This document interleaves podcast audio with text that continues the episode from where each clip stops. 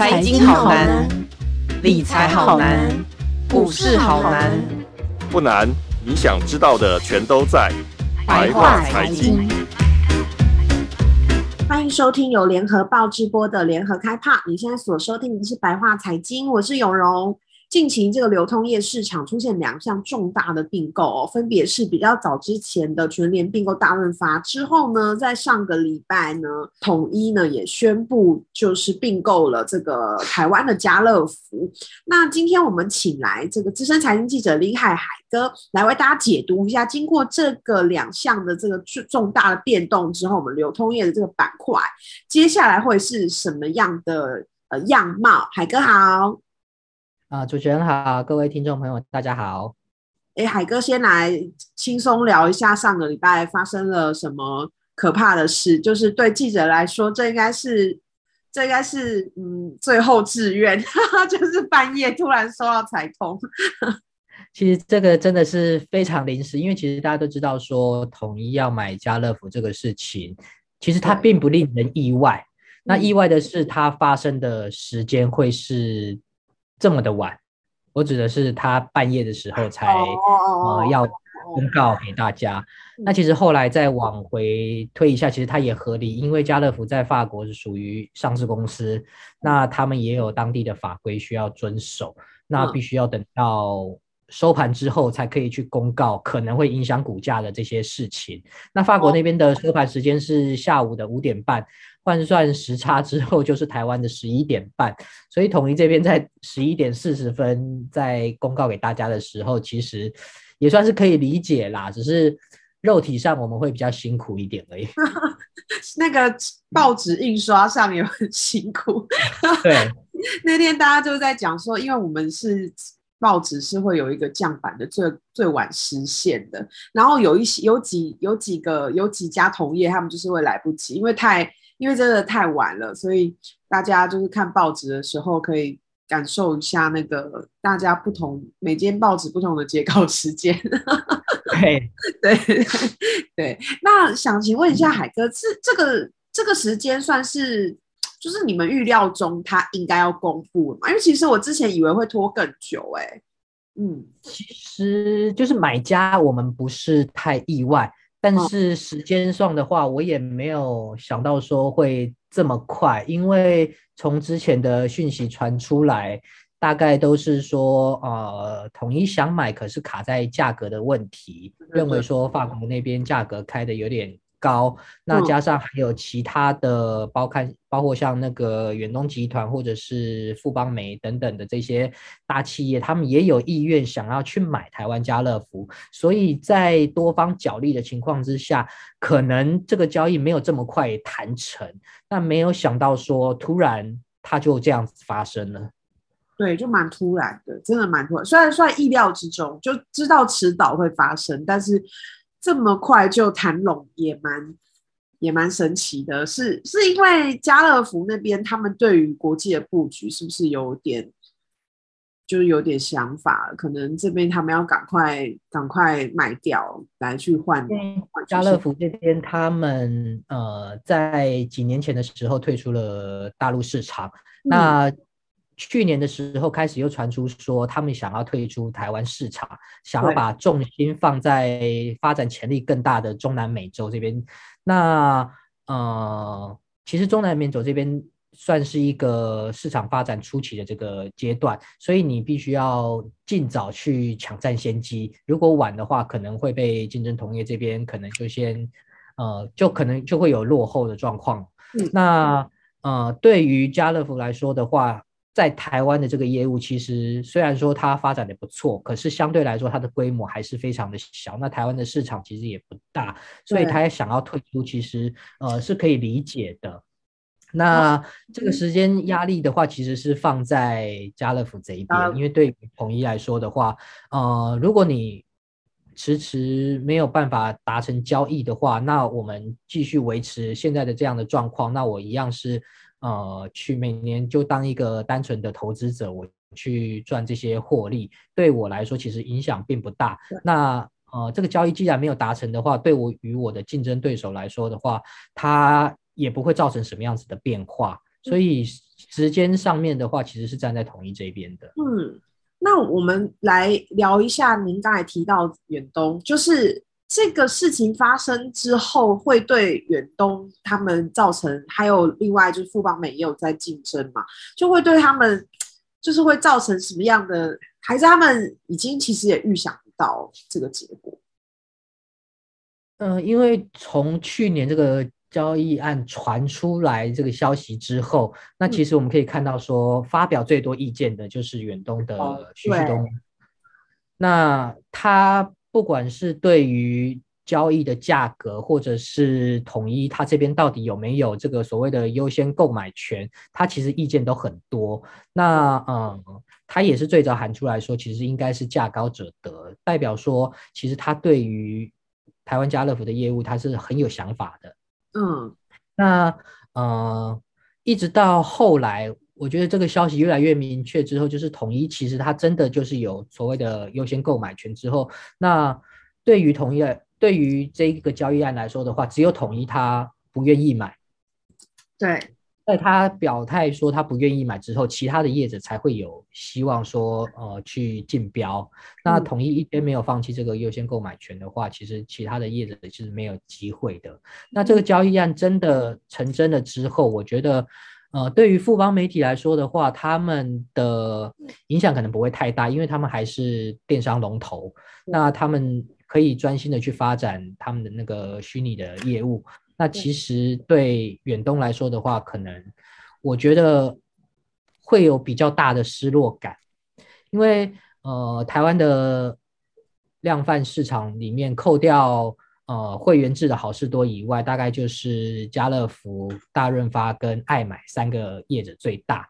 那爱买跟大润发还有家乐福，其实它有一定程度的差距。我们可以观察到，说这几年其实爱买的不管是展店的脚步，或者是它营收成长的速度，它其实都有一点停滞的状况。那我觉得说，呃，远东会希望说，透过并购家乐福，带给爱买一些不一样的变化，我觉得这是可以理解的。那在没有办法买下家乐福之后，那我觉得对于爱买来说，呃，会变成嗯。它一方面没有外来的刺激，一方面内部又没有成长的动力。那对台湾的量贩市场来说的话，我觉得爱买接下来可能会面临到一个很严重的边缘化。哦，对，因为他好像也没有开，因为像我家住在文山区，就集美有一间爱麦，它其实就是开的也没有家乐福那么大，然后它也没有说呃像那种超市的规模，它其实就是一个一个呃有点尴尬的中间值啦，就是变成说如果我真的要去买什么，呃，我真的是真心想要去逛一个量贩店的话，我就会去诚心店家乐福。但如果说我要去买临时要买什么东西，我可能就会去全联或是家乐福超市，然后我可能就不会去没事不会去选择一个中间级的爱买，他可能会面临到这种比较尴尬的一个状况，然后就造成了一个越来越少人会想到他的一个一个一个问题，对不对？对，因为接下来我们可以看到说，呃，家乐福他之前并购了。顶好超市，加上他自己本身很积极的在发展超市型的门市。那全联现在买下了大润发之后呢，那我们也可以去观察到说，他接下来一定会有一些呃一定程度上面的变化。那会去爱买买东西的人，大概就就只剩下说我家在爱买旁边，这是最方便的地方。那你你如果说在商品的独特性，在价格的竞争力上面的话，没有办法有一些很不一样的思维出现的话，那我觉得爱买它接下来的经营会非常的辛苦。嗯，那我们来谈一下，除了爱买边缘化外，来谈一下。呃，有关于就像统一买了家乐福全联并购大润发之后，其实大家就会对于这个有一个新的讨论，说到底接下来是谁会比较有利？因为统全联算是一个呃，它有呃社区型的一个就是这种超市的的的原本就有这样的优势了，然后再加上有一个量贩店大型的大润发，这样加起来之后好像是强强联手。那统一的话，它是呃是因为家乐福本身就有超市又有大卖场这样子，整个呃它整个吃下来算是一个把一个完整的已经完全体的东西整个吃下来。那它又有比较呃深厚的这个底子跟经营的这个方式，那再加上它有超商，我不知道这个会不会跟它的超商未来会做什么联动。但是接下来就海哥你怎么看接下来这个我们这个量贩店的这个版图的变动？呃，因为现在我们。在谈量贩的时候，通常都会把家乐福当成是龙头。那它现在大概加上超市型的门市，大概会有三百四十家左右。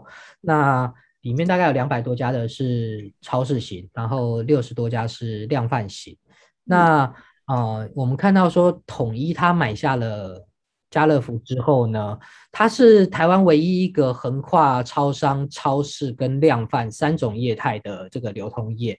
那全联它在并购大润发之后呢，它其实它也只它没有超商，它只有超市跟量贩。对对对对对。那原本全联其实它它的企图心一直都很强，它希望可以。有机会可以成为台湾的这个流动的龙头。那他在并购了大润发之后呢，呃，等于可以增，马上就增加了大概两百五十亿的营收。那加上原本呃全联它既有的这些店数跟营收的话，它的年营收大概规模可以到接近两千亿，大概在一千九到两千左右。那这个东西的话，跟统一的呃，我们光谈 Seven Eleven 的话，它大概是接大概是两千出头，这个差差距其实已经不是很大了。对。可是统一它在买下家乐福之后，呃，它等于说多了三百多家的量贩跟超市的门市之外呢，光从营收上面来看的话，它就是多了接近八百亿。那原本的差距其实又被拉开了。哦。那当然说他们还是还是。变成说流通业最大的两个巨头，对，但是全年要追上统一，其实这个路又又更遥远了一点点。嗯，不不过全年算是他们在行销方面还蛮算是蛮大胆的哈，所以其实也不知道他之后会有什么样的。火花出现，好像好像还是可以期待一下 推上去。嗯，不过这里面我刚刚有想到一个问题，其实之前也有同业问过，就是问过我说，哎，那那如果说像您刚刚讲的，统一买下家乐福之后，它等于是横跨了三种形态的，就是呃超市、超商跟量贩店。那这样的话，公平会那边呃是是会是会过的吗？它这样应该是。有构成垄断吗？还还好。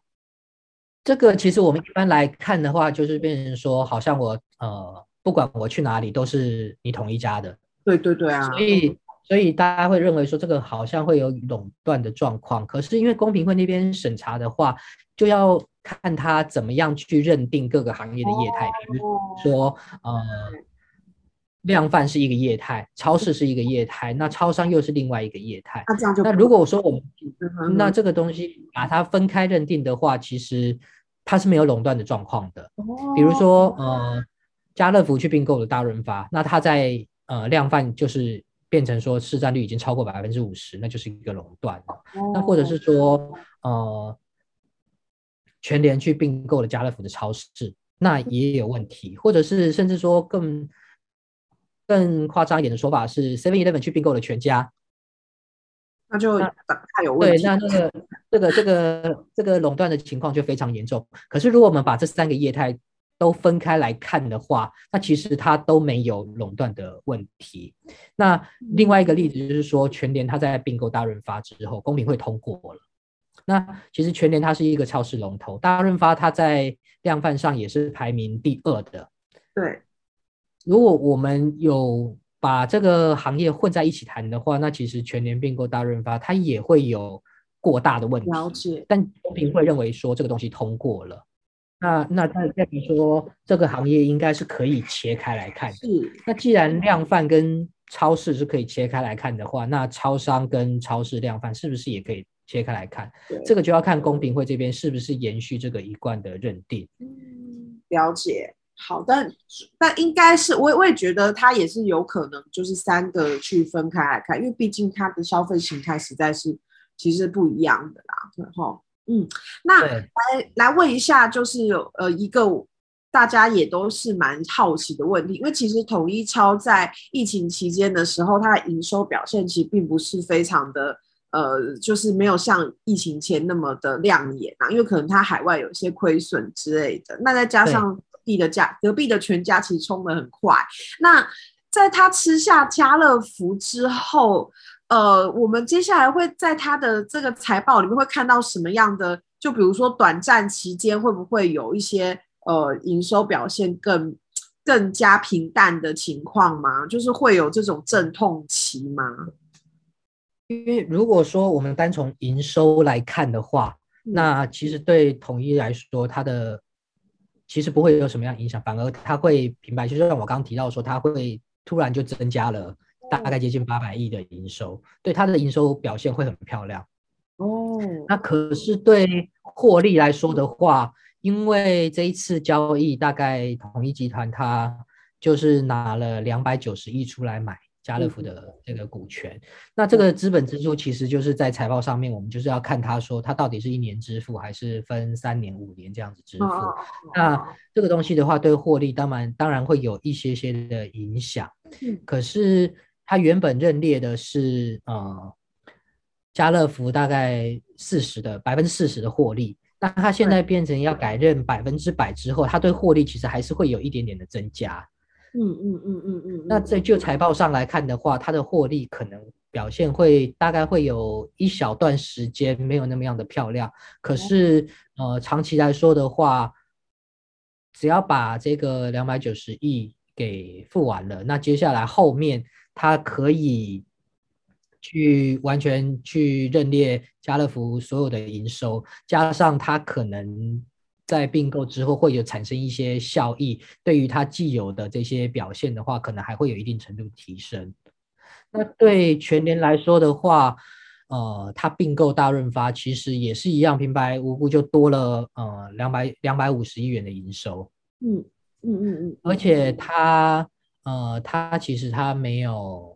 全年没有上市，所以它的财报其实没有公开。那对于那个它的营收获利表现来说的话，其实对大家影响并没有那么样的大。嗯嗯嗯，对，了解。那我们来关心一下，就是一般民众最好奇的，就是。家乐福的经营模式会改变吗？其实这个之前，我记得我们上一次在聊零售，应该是去是什么时候？很久以前的事情。去年的时候。对对，那个时候我们就聊过说，那家乐福的自有产品牌，它到底会不会消失？这好多人都非常关心，甚至最近还有发起网友还发起什么缅怀潮，就是叫大家赶快去家乐福消费，以免就是明年过后，哎，是交割是什么时候？是交割是明年中。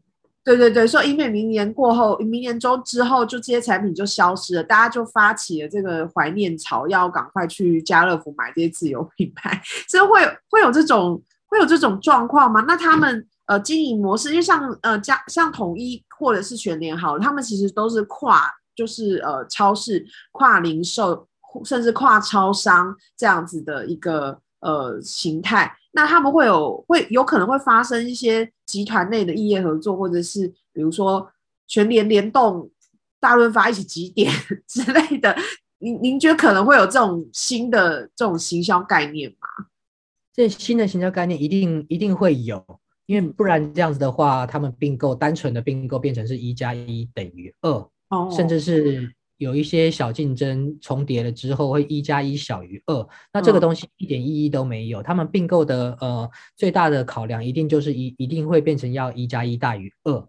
嗯，所以我们可以看到说，呃，统一在并购完家乐福之后，在交割之后，可能短期之内，呃，双方的营运不会有太大程度的互相干涉。可是长期来说的话，两者一定会互相融合，这个东西一定也会发生在全年跟大润发身上。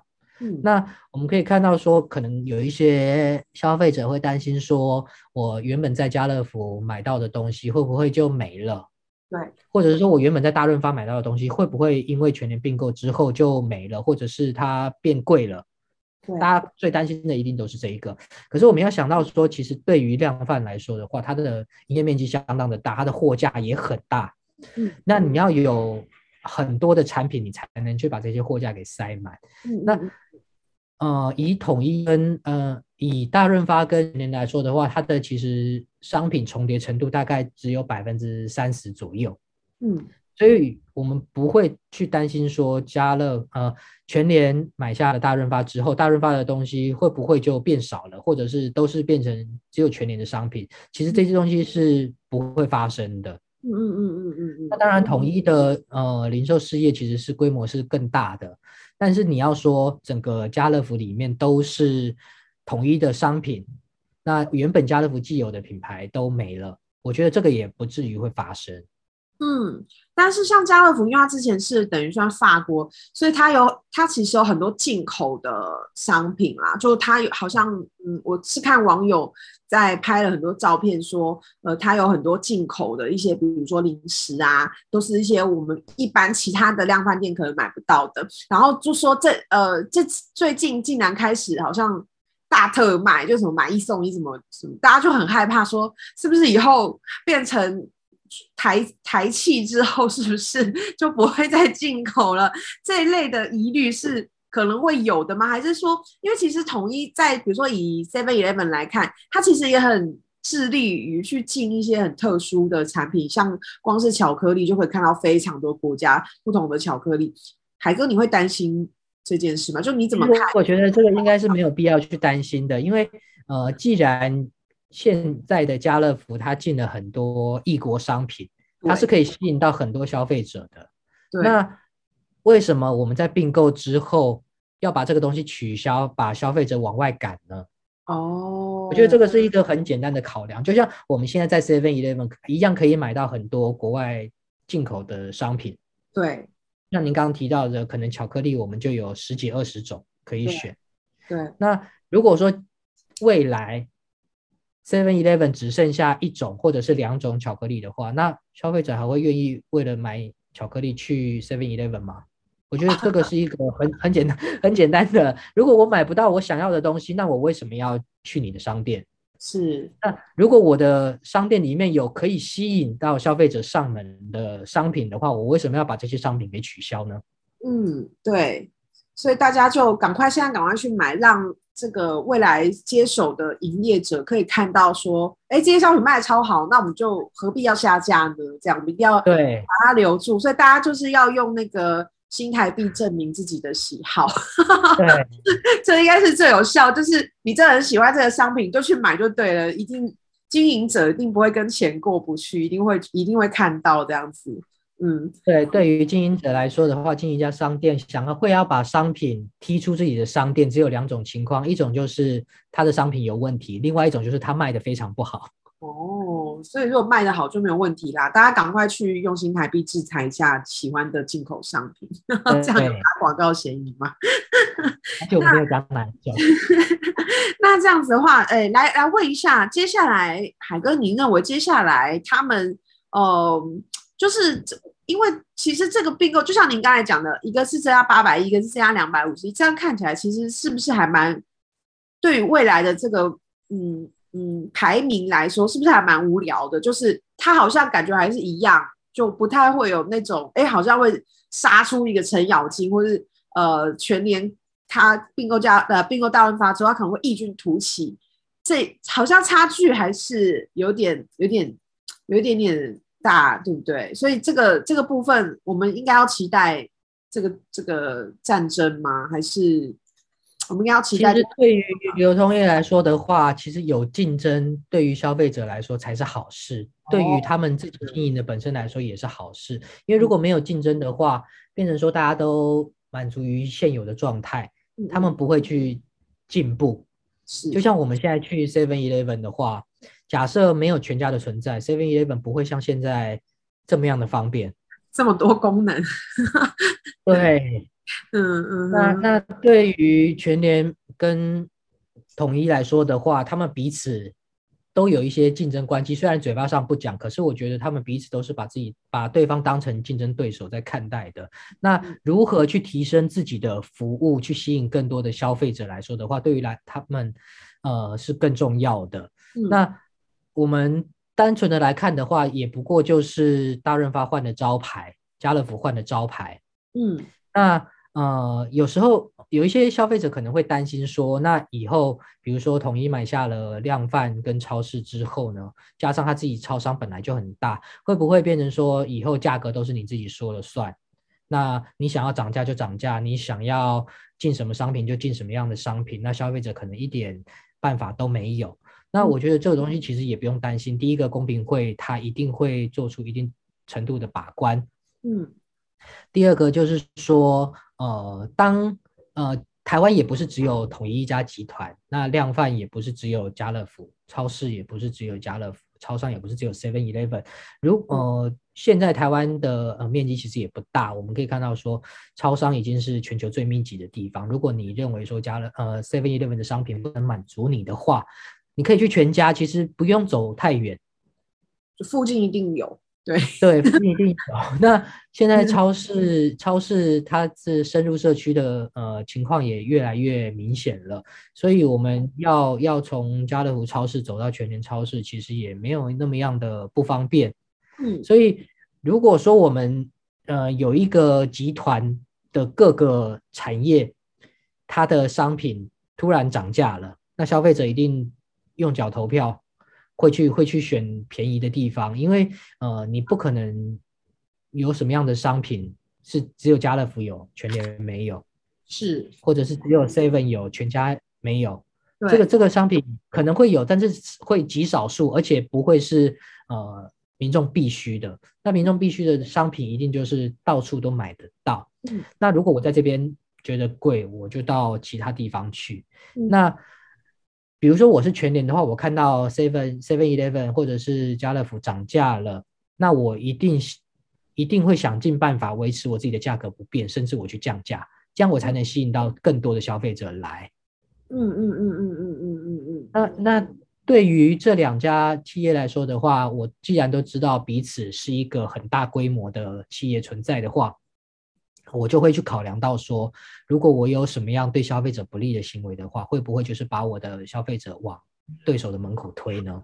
所以，我们接下来可应该是说，消费者不用再担心，也不用太过担心说这些商品会喜欢的商品会消失啊。然后再加上我们其实应该要期待，呃，他们这两个并购案发生之后，其实我们对于我们消费者来说，应该是更有利的，因为他们有竞争，然后有挑战，有野心的情况之下，我们就会有更多不同的服务和不同的商品，对吗？嗯，对。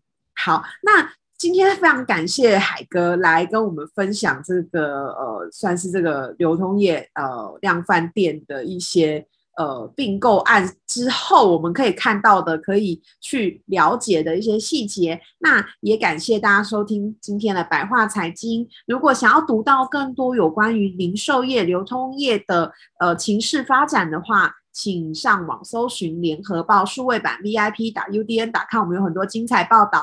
那我们下周白话财经见喽！谢谢海哥，谢谢，拜拜，拜拜。